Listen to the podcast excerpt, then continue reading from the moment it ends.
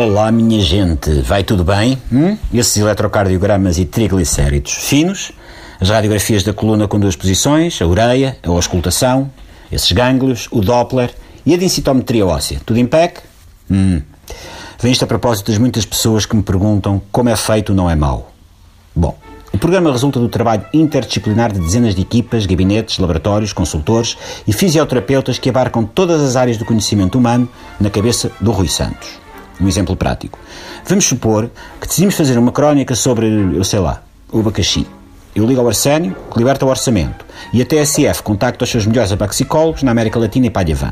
Seguem-se reuniões sectoriais com juristas do direito hortofrutícola, engenheiros que estudam aplicações militares do abacaxi, prémios Nobel da frutaria, Stephen Hawking, Antral e 80 artistas plásticos com obra na estética do neoabacaxismo tardoclássico.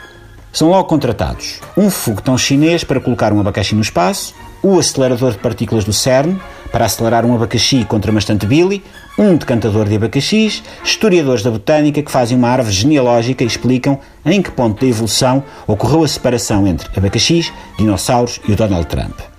Alguns anos depois, já há material de pesquisa suficiente para escrevermos o primeiro parágrafo e os nossos 30 linguistas acabaram a lista de advérbios de modo. Entretanto, como se sabe, Faz parte do mito. O Mésicles passou 41 meses recolhido numa gruta, a 800 metros de profundidade, onde o silêncio é absoluto, para descobrir a essência sonora do abacaxi. Com 50 mil horas de gravação abacaxiana, o Mésicles volta à superfície, come um prego e dirige as orquestras filarmónicas de Berlim, Viena, Londres e Nova York, que tocam em conjunto o tema do Não é Mal.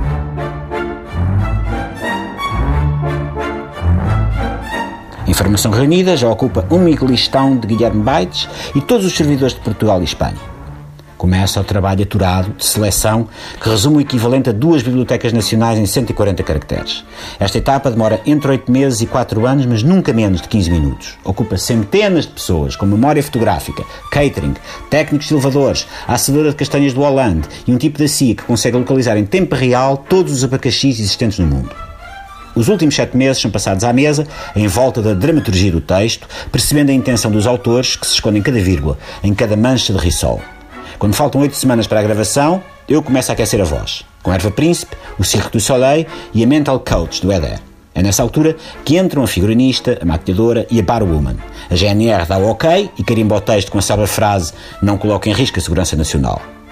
Cinco minutos antes de ser levado até ao estúdio para gravar numa liteira, o Filipe e o Mário aparecem na TSF, com ar de quem passou a noite a ver curling no Eurosport, roubam uma esferográfica ao Manuel Acácio e polvinham o texto com graçolas infantis, geralmente envolvendo as funções excretórias dos mamíferos. E pronto, pips. É assim que é feito Não É Mal. Esta crónica, por exemplo, começou a ser preparada em 1984. Em 92 escreveram-se as duas primeiras vogais. Valeu a pena? Tudo vale a pena, lá disse a Maria Guinot, quando se vive em Barcarena. É o que diz a nossa pesquisa. Amanhã, a crónica do abacaxi. Fiquem bem lindos.